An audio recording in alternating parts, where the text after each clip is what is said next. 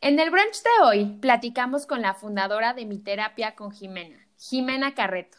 Ella es una terapeuta de lenguaje y aprendizaje actualmente enfocada a niños. Aprendimos cómo y cuándo es importante recibir ayuda a temprana edad.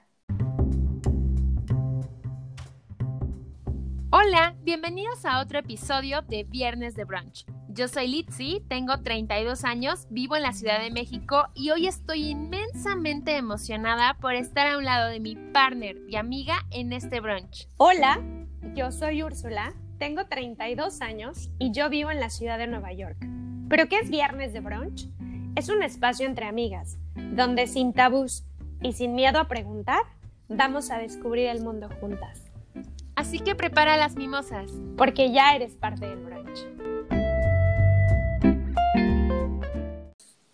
Hola Úrsula, ¿cómo estás? Muy contenta, bienvenidas a Vía, bienvenidos a Viernes de Brunch, otro viernes juntos.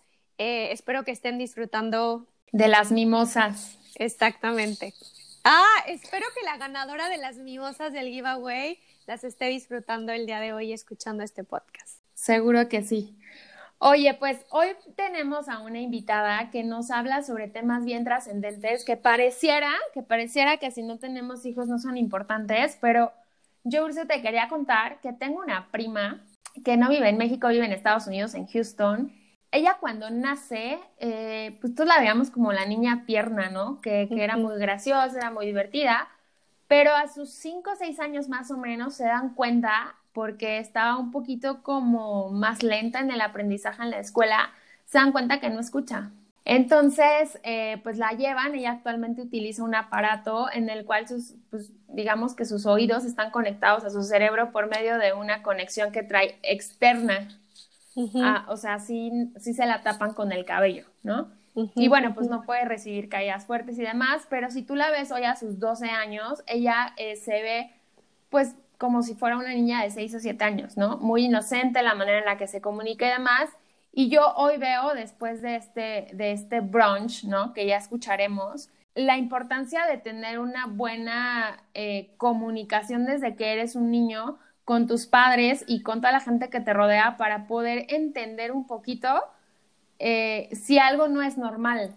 Yo nací de siete meses y ahora que tocas este tema, cuando yo nací, le contaron a mi mamá que yo tenía síndrome de Down, que este, tenía la cadera luxada y mil y otras cosas que al final no eran cierto. Entonces, mientras mi mamá recibió ese diagnóstico hasta que yo pude desarrollarme más y que se dieron cuenta que no era verdad el diagnóstico que me hubieran dado, pues mi mamá vivió en un calvario y en un infierno. Entonces, eh, no somos madres aún, pero sí es muy importante estar muy aware de estas cuestiones que muchas veces el mundo de hoy no estamos listos para tratar o convivir con personas que tengan algún problema de lenguaje. De lenguaje o de aprendizaje. Y justo no estamos muchas veces abiertos a y también a, como padres recibir la noticia, ¿no? Eh, espero que les guste esta plática. Muchas gracias, Jimena, por estar con nosotras. Creo que lo que nos vas a contar va a ser muy valioso para todos los que vivimos eh, cerca de niños o somos ya padres. Así que cuéntanos, Jimena, un poquito más de ti y de todo lo que haces. Hola Litsi, muchísimas gracias por la invitación. Bueno, pues eh, yo soy Jimena Carreto, soy mamá de dos niños, soy esposa y también soy terapeuta de lenguaje. Tengo un centro terapéutico en la Ciudad de México donde atendemos eh, básicamente niños porque nos dedicamos solamente a niños. Eh, pero bueno, tienen problemas de lenguaje, de aprendizaje, de habla, de podemos eh, ver niños con problemas motores o sensoriales y vemos niños eh, que tengan solamente problemas de pronunciación, cosas sencillitas, a niños que tengan algún tipo de condición como autismo, como parálisis cerebral, síndrome de Down. Y la verdad es que me encanta, amo, amo, amo lo que hago. Soy una persona muy feliz en lo que hago. Eh, ese, ese refrán de haz lo que amas para que no lo sientas como trabajo aplica totalmente a mí y, pues me encanta, eso, eso es a lo que me dedico. Oye, Jime, ¿y qué es la terapia del lenguaje y por qué enfocarte en niños y no en adultos? Ah, es una buena, muy buena pregunta. Siempre como que nos asocian con la de la R y la de la S, y la verdad la terapia del lenguaje va mucho más allá de eso básicamente vemos todo lo que tiene que ver con el lenguaje, no solo pronunciación, sino también esta capacidad de que los niños vayan adquiriendo el lenguaje, de que lo vayan estructurando bien. Y en niños que no hablan, porque a veces puede pasar eso con el autismo, por ejemplo, o en niños que tengan una parálisis cerebral importante o algún tipo de condición o síndrome que no les permite comunicarse, nosotros eh, les vamos brindando todas esas herramientas de comunicación para que realmente puedan comunicar independientemente de si hablan o no. Entonces hay que como separar esto. La comunicación va muchísimo más allá de solo hablar. Entonces con estos pequeñitos, pues vemos sistemas alternativos o aumentativos de comunicación que nos permiten que ellos vayan eh, de forma cognitiva estructurando todo su lenguaje pero que a lo mejor la comunicación no va a ser oral. Entonces, eh, pues ya con la tecnología que hay ahorita, utilizamos tabletas que nos permiten que ellos puedan comunicarse a través de dibujos, que se les conoce como pictogramas.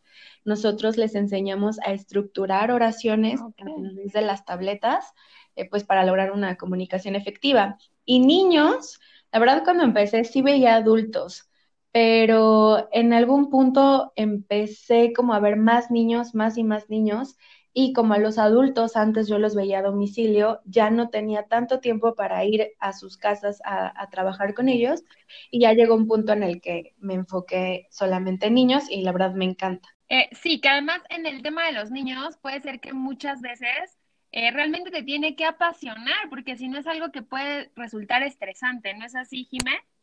Sí, yo creo que algo que nos caracteriza a las terapeutas del lenguaje que trabajamos con niños es la paciencia. Yo creo que es de lo que siempre me dicen, ¡ay, qué paciencia tienes! Y les voy a ser honesta, es bien chistoso porque, como les decía, yo tengo dos hijos y si ustedes me vieran con mis pacientes, dirían, no manches, qué paciente es de verdad, ¿no? O sea, porque a veces puedes tener niños que conductualmente no están como en el mejor momento y te hacen berrinches, te avientan todo les puedo decir que cuando empecé incluso un niño me mordió, o sea, literal me mordió. Y, aguantas, aguantas todo y, buscas la forma de cómo cambiar esa conducta, de a lo mejor ese día el niño no viene con las ganas para trabajar y tú buscas la forma de, ponerlo contento y de que quiera trabajar contigo y de que esté bien y, logres los objetivos de la sesión. Pero con mis hijos esa paciencia, o sea, de verdad soy otra. Y es súper de verdad, con los hijos, o sea, yo creo que todos los que somos especialistas en el ámbito de salud y que hacemos cosas de conducta, de trabajo con personas, con unos podemos ser, pero cuando estamos con nuestra familia o con nuestros hijos, nada de lo que sabemos lo aplicamos. Cuéntanos algo que creo que es muy interesante, sobre todo cuando no tenemos la experiencia de tener hijos y podemos verlo con, con un sobrino o con un, eh, un amigo, ¿no? El hijo de un amigo, además eh, ¿Cuándo no es normal el comportamiento y el lenguaje de un niño? ¿Y en qué momento se debe acudir con un especialista como tú? Ok, eh, pues básicamente yo me dedico eh, a eso. Creo que nuestro centro se especializa en eso. El 80% de nuestros niños son niños que tardan en hablar. ¿Cuándo podemos ver signos de alerta? Siempre, sin importar la edad, si un pequeñito parece no escuchar, tienes que acudir con un especialista inmediatamente. Si un niño parece no comprender, o sea, y estoy hablando desde chiquititos, porque si tienen sobrinos, pueden verlo en sus sobrinos chiquitos cuando eran bebés, que desde los seis meses le, le hablas y voltea, le hablas y se ríe. Cuando ese tipo de, de, de conductas no las vemos, incluso en un bebé, también es razón suficiente para ir con un especialista. Y ya que empiezan a crecer, más o menos esperamos que un pequeñito hable alrededor de los 12 meses. Empiezan las primeras palabras más o menos al año de edad. Si un pequeñito no habla o no balbucea a los 12 meses, es una suficiente señal roja como para ir pensando que necesitamos intervención temprana. Luego, si un niño o bebé a los 18 meses sigue sin hablar, pero tampoco balbucea, tampoco señala, es súper importante que lo llevemos a valoración con una terapeuta de lenguaje y también algunos lo llevan con el neuropediatra. Ahora, lo importante del neuro es que muchas de las problemáticas que nosotras vemos no siempre se asocian a alteraciones neurológicas. Entonces, me ha tocado muchas familias que ya fueron con el neuro, les hicieron resonancia, tomografía, electros, miles de estudios y todo está perfecto, pero el niño no habla. Entonces, siempre es importante como que tengamos este equipo multidisciplinario para que nosotros tratemos de entender qué es lo que pasa con este pequeñito, ¿no? Entonces, más o menos esos son los, los signos de alerta. A los tres años, si no habla, corran con un terapeuta de lenguaje. Sí, es, es difícil, pero, eh, pero sí les voy a decir algo. Cuando yo estudié la carrera, a mí sí me enseñaron que a partir de los tres años dábamos terapia de lenguaje y hoy se sabe que podemos empezar desde los 18 meses o incluso antes en niños que, eh, que fueron prematuros. Oye, Jimé, ¿cuál es tu proceso para diagnosticar a alguien? Ok, es una excelente pregunta y sí les voy a ser honesta, ahorita estamos dando terapia online, pero no estoy haciendo las valoraciones que hago de forma presencial, porque algo que diferencia a mi centro de otros es que yo divido mi valoración, no lo hago en un solo día, porque para mí es importante, uno, conocer a los papás, saber cómo ha sido el desarrollo de, este pequeñito, entender qué es lo que está pasando, qué les preocupa a los papás, ¿no? Porque es muy, o sea, es muy fácil si lo vemos como la parte médica de te hago preguntas y me contestas,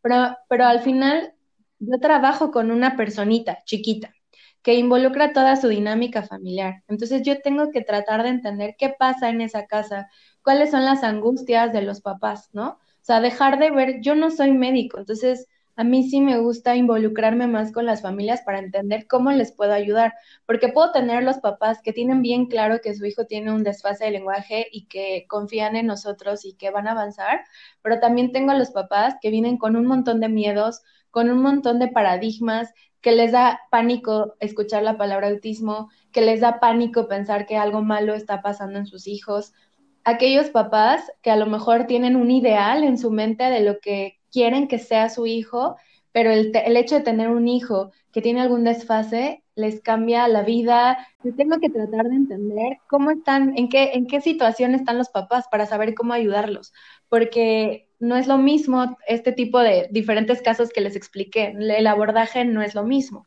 Y luego yo valoro al niño, o sea, lo veo, pero yo les digo, yo veo a niños muy pequeñitos, entonces hay veces que las pruebas, aunque yo tenga pruebas para niños pequeños, no las puedo aplicar porque simplemente el niño no quiso, ese día no habló, no se quiere separar de mamá, o sea, hay muchos contextos que eso no, no te lo explican en el libro o en la teoría o en las clases, ¿sabes? O sea, son cosas que uno va aprendiendo con la práctica. Entonces, para mí es importante que si no puedo aplicar la prueba, que pues, es lo mejor porque son pruebas estandarizadas y que requieres, pues a veces lo hago por observación clínica, es decir, por puro juego. Me pongo a jugar con el pequeñito y ahí están los, los papás conmigo. O sea, yo no tengo problema de que entren los papás.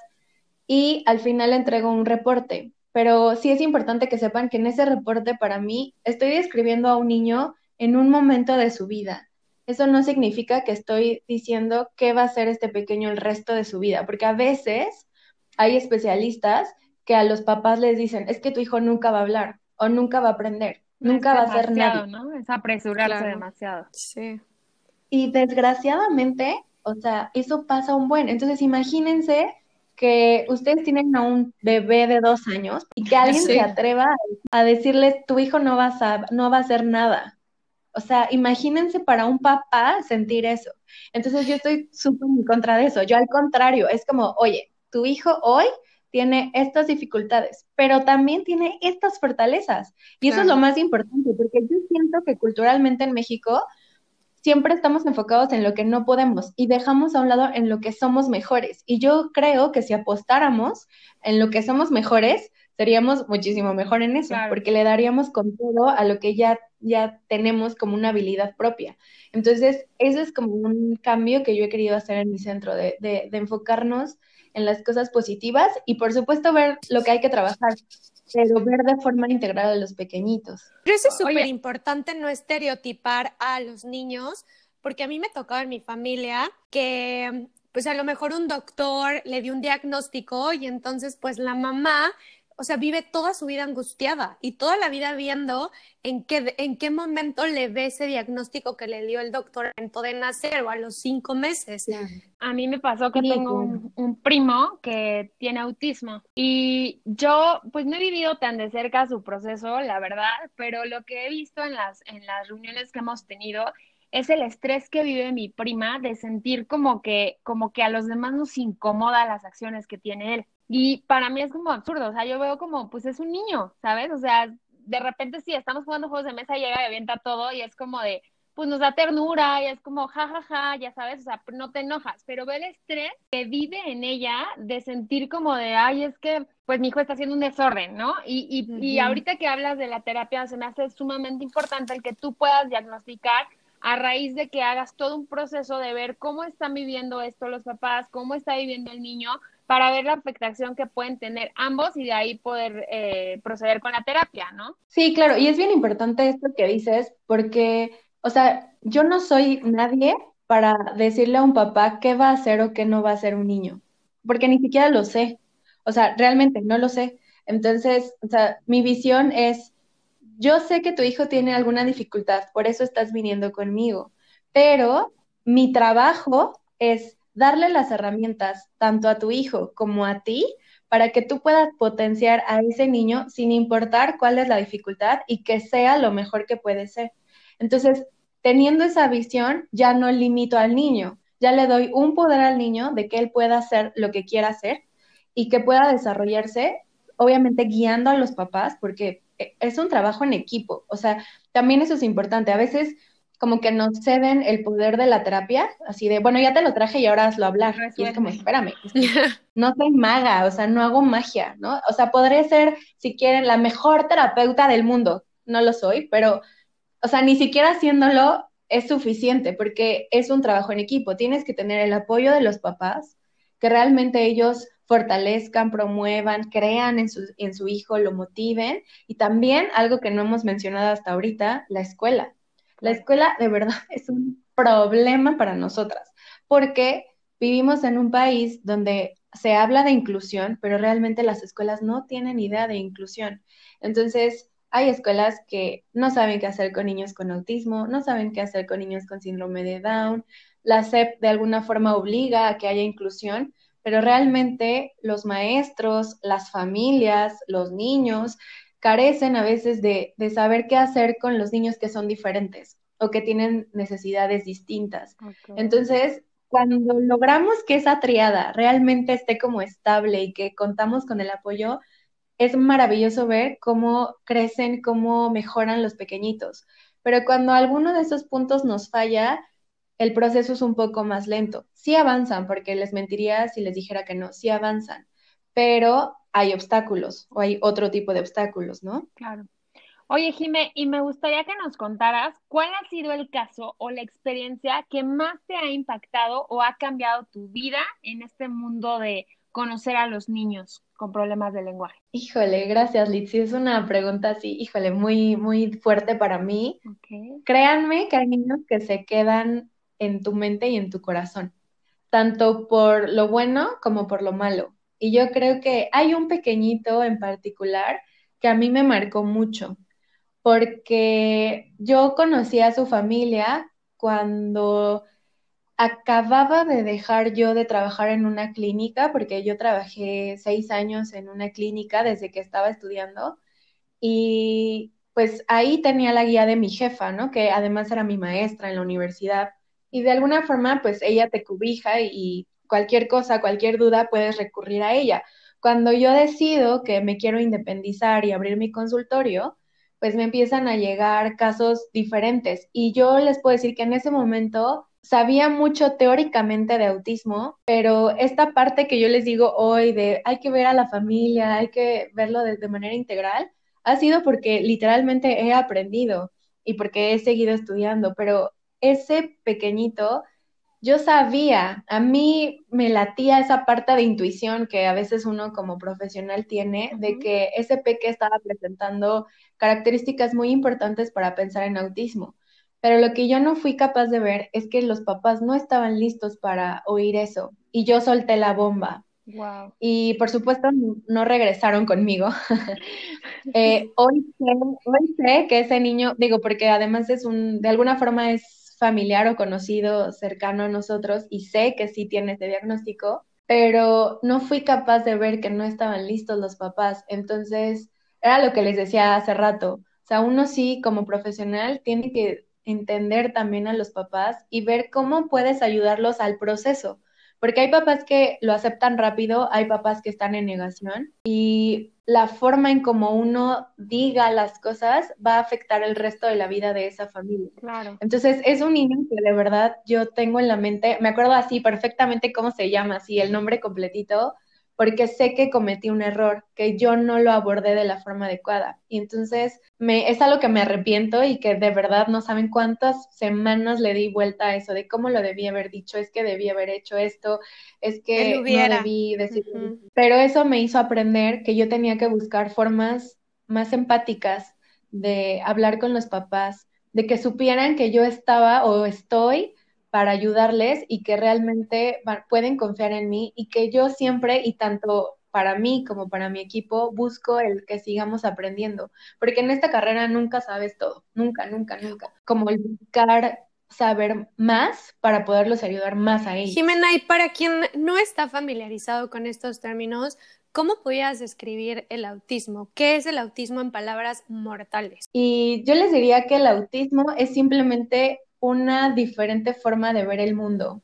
Es un cerebro distinto, que analiza, que comunica y que integra la vida de forma distinta, que deberíamos de dejar de tenerle miedo porque es algo diferente. Básicamente... No es bueno ni malo, es diferente.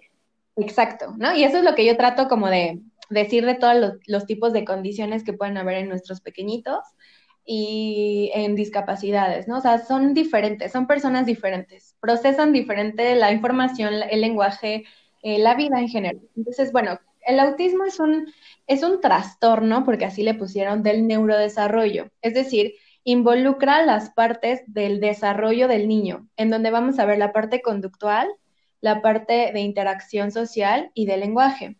Entonces, básicamente, para poder nosotros pensar en un diagnóstico de autismo, tenemos que ver niños que tienen conductas repetitivas o estereotipadas, donde podamos ver que a lo mejor eh, apilan todas las cosas de un color, clasifican todo de alguna forma. Tengo, por ejemplo, niños que siempre que agarran un juguete lo mueven de forma particular y, y siguen, ¿no? Y cada vez que agarran algo lo mueven de cierta forma. Tengo niños que tienen estereotipias que aletean, por ejemplo, que así se les llama, presentan aleteo o que giran en su propio eje. Eso, es como muy característico, pero hay niños que no lo hacen.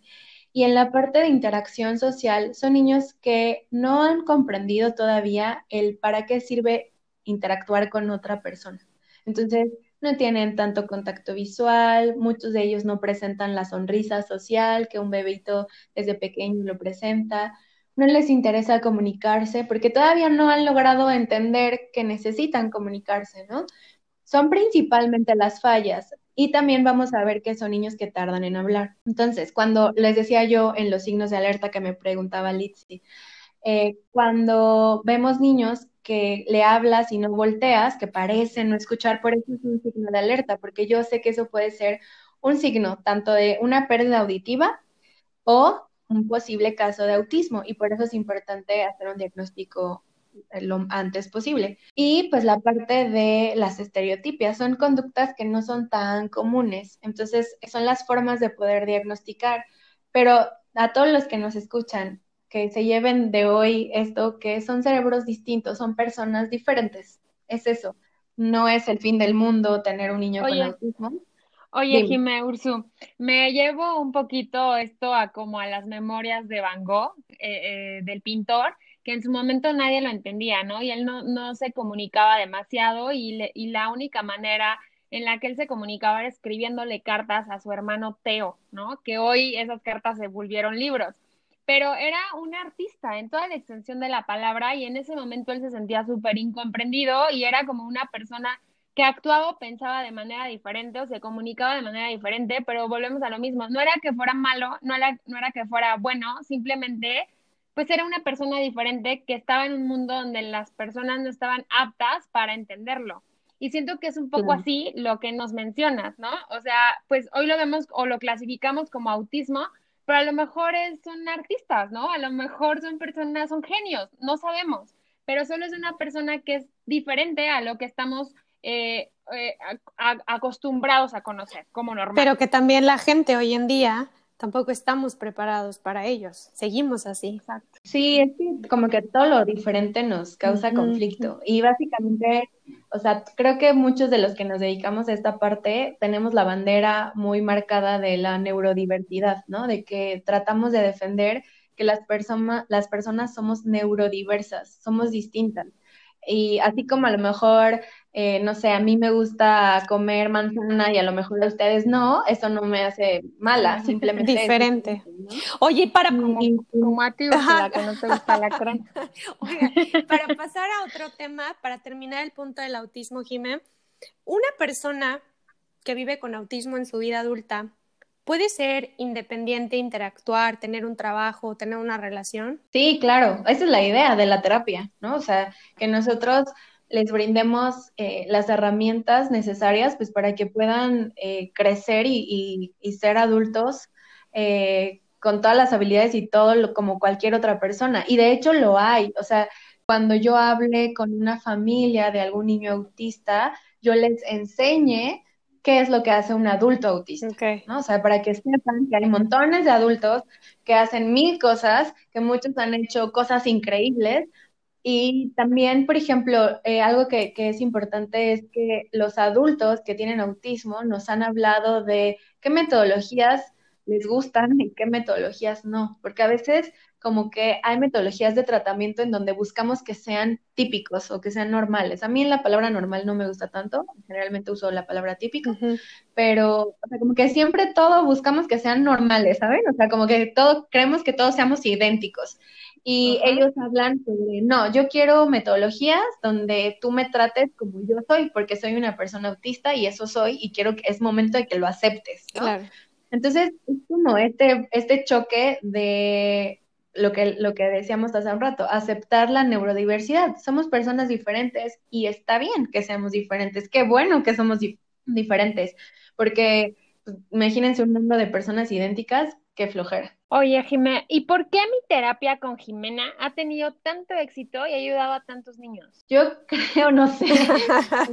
Una, porque me encanta lo que hago. Yo creo que, yo creo que en cada post, en cada video, demuestro que me encanta lo que hago porque de verdad es así. Y creo que algo que me ayudó fue que escuché a la gente. O sea, cuando yo abrí mi, mi página de Facebook, que fue lo primero que abrí, eh, empecé a subir material, pues porque yo no tenía idea de cómo, o sea, hagan de cuenta, imagínense, Jimena se acababa de independizar de la clínica donde llevaba tanto tantos años trabajando y decide abrir su consultorio, un microconsultorio, de verdad era súper pequeño, súper pequeño, pero yo estaba súper contenta porque era mi primer consultorio. Y bueno, ya tenía el espacio y luego, ¿y ahora qué hago? ¿No? O sea, ¿y ahora cómo jalo pacientes? Entonces, pues eh, en el consultorio donde yo renté me mandaron a un niño y luego por mi mamá que es médico me empezó a recomendar y empezaron a llegar más. Y entonces lo que a mí se me ocurrió fue abrir mi página de Facebook y empezar a subir mi material y explicaba en, en, en las fotos de, ay, este material sirve para tal cosa. Y en ese inter, pues nació mi bebé y entonces eh, pues entre que me enfocaba en la terapia, pero pues iba a tener a mi bebé y entonces les dije a los papás que por favor me esperaran tantito para que yo pudiera regresar a darles terapia. Y mi página empezó a crecer y crecer sin yo realmente hacerlo a propósito, porque les mentiría de, ah, sí, yo siempre quise tener una página de Facebook muy, muy grande, no, o sea, no, no fue así, o sea, la gente le empezó a gustar y la gente misma me empezó a escribir, oye, ¿por qué no haces un video de esto? O por qué, o, me empezaban a hacer las mismas preguntas y siempre contestaba, a la fecha siempre contesto y entonces decía, no, es que mejor hago un post sobre esto porque esta es la pregunta que más me hacen.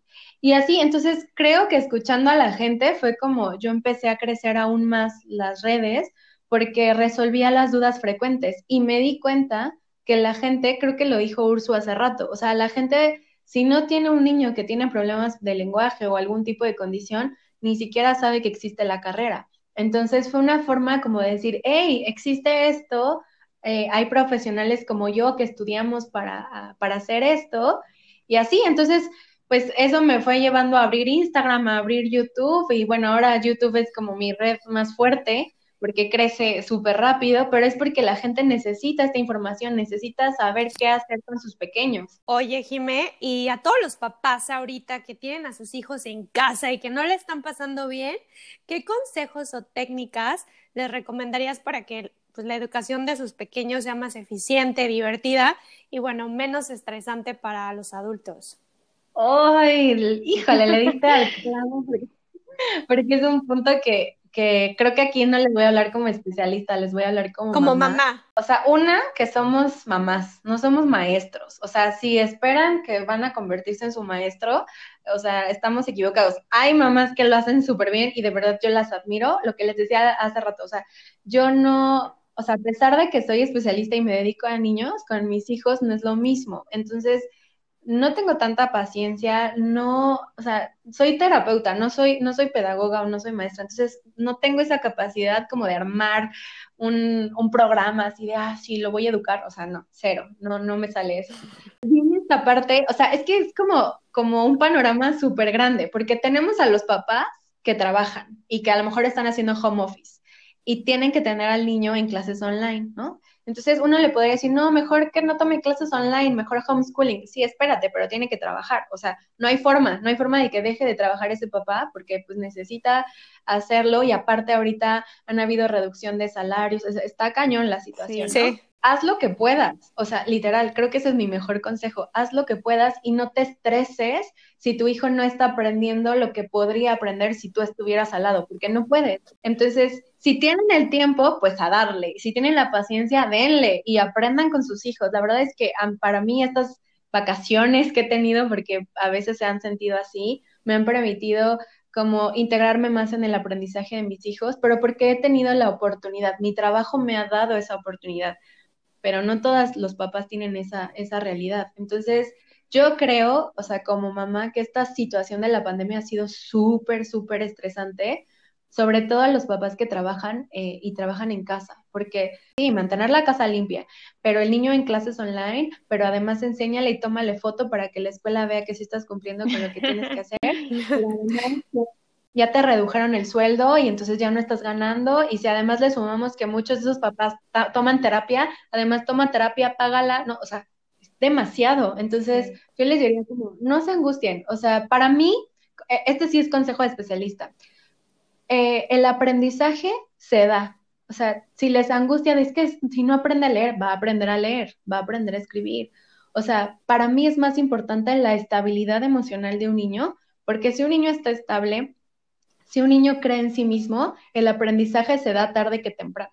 O sea, podemos enseñarle sumas, restas, multiplicaciones, aprender a leer, aprender a escribir, pero si el niño está bien, si tenemos un niño súper ansioso que ha tenido problemas conductuales cañón en esta pandemia y que además tiene la presión de por favor cumple las tareas y pone atención tres horas en, en clase online, ni va a aprender y ustedes se van a volver locos. Como que tratar de ubicar su situación y hagan lo mejor que pueden. Nadie los va a juzgar. O sea, nadie podemos juzgar porque estamos en la misma situación.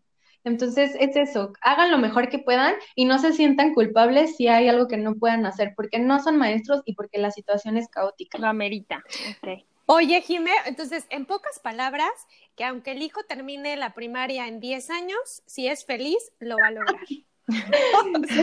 no, pero, pero si tenemos algún problema de aprendizaje, pues busquen apoyo, ¿no? O sea, el, claro. hará que termine a los seis, a los seis años de la primaria, pero, pero eso, o sea, o sea, lo dices de broma, ¿no? Pero sí hay niños que pueden tardar un poco, pero al final lo logran. Y al final, ¿qué es lo que queremos? O sea, realmente, felices niños felices?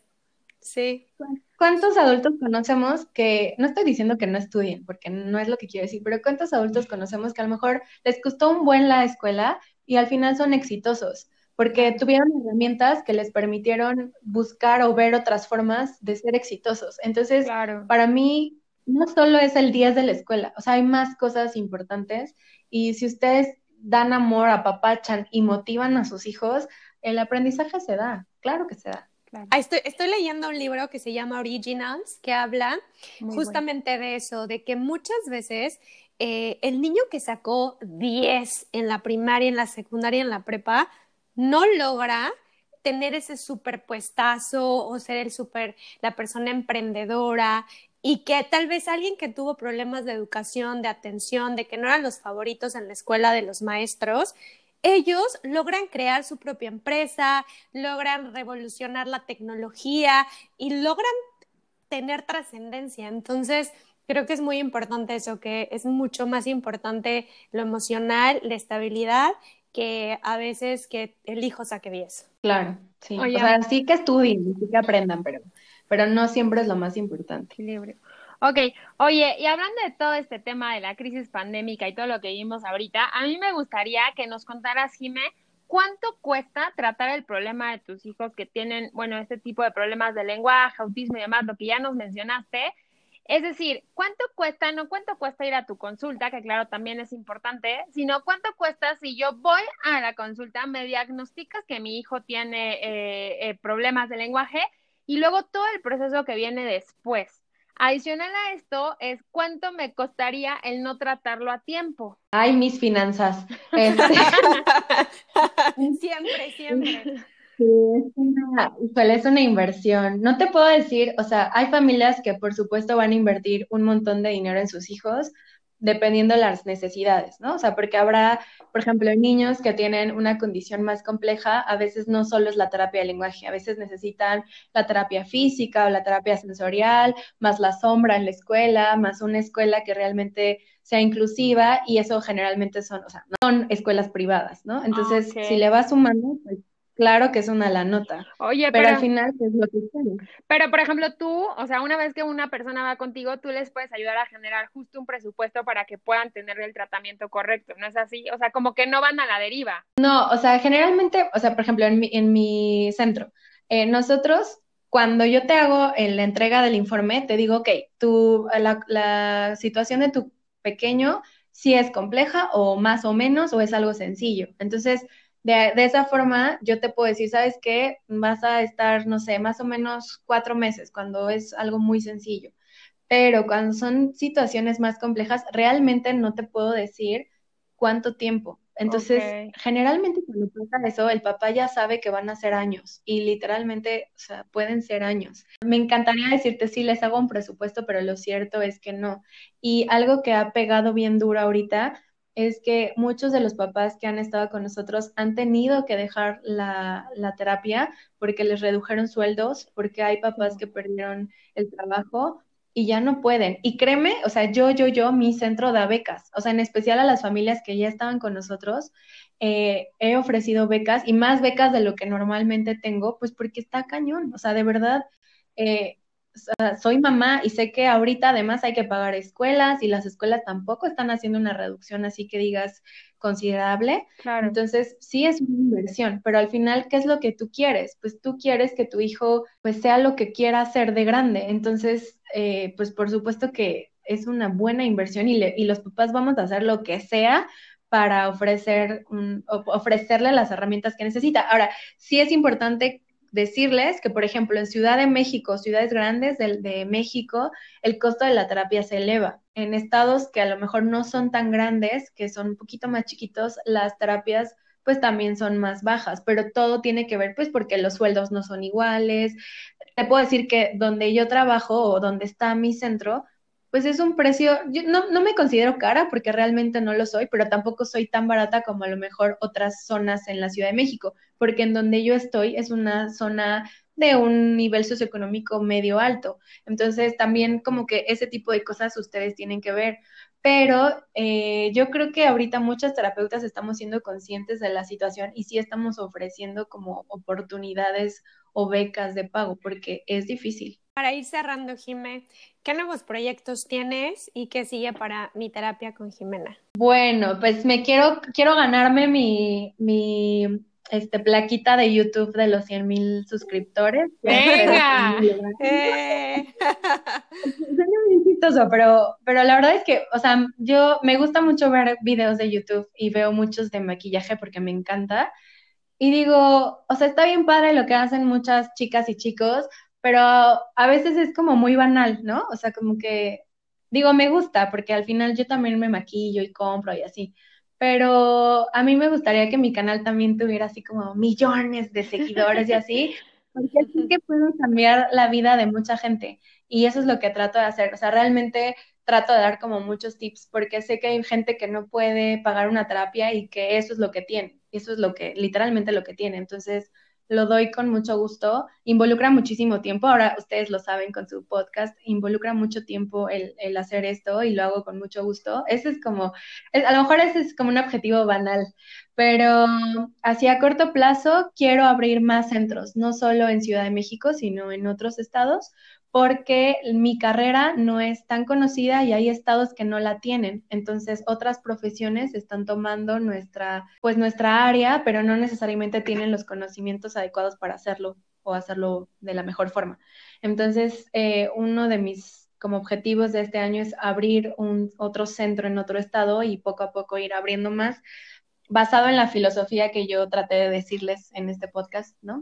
Eh, que realmente podamos atender de forma integral a los niños y pues cada vez voy aprendiendo más de más cosas, seguirme capacitando y seguir capacitando a mi equipo. La verdad es que eh, yo no soy yo sola, sino soy todo un equipo detrás que si yo no sería quien soy, porque además eh, sí les puedo decir que gracias a Dios he encontrado terapeutas súper buenas, súper, súper profesionales y que además cada una se especializa, se especializa en cosas distintas. Y eso a mí al final me hace más fuerte, ¿no? Pero ya mi terapia con Jimena no soy solo yo, sino soy todo el equipo que, que forma parte y que juntas, con la misma ideología, vamos sacando a nuestros niños adelante. Excelente, Jimena. Muchas gracias.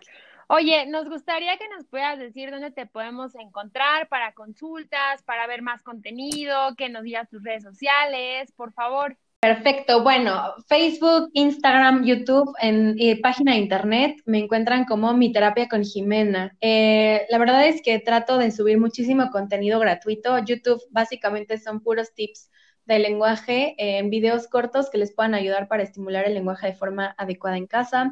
En Instagram hay como tips de lenguaje, pero también tips como de material que pueden aplicar con sus pequeñitos, tanto papás como para colegas. Y Facebook es como la mezcla de esos dos videos, tips. Eh, trato de generar mucho material gratuito que ustedes puedan descargar de nuestra página web. Y también doy cursos y talleres tanto para papás como colegas que quieran saber un poquito más sobre estos temas. Y pues para los papás, de verdad hay un montón de cosas gratuitas que, hago para ustedes. Así que mi terapia con Jimena, Jimena con X. Gracias, Jimé. Muchas gracias por toda esta valiosa información que nos compartiste el día de hoy. Muchísimas gracias a ustedes por la invitación. Aquí termina el brunch. Ya se acaban las mimosas. No se olviden seguirnos en nuestro Instagram, arroba viernes de brunch. Goodbye. Adiós.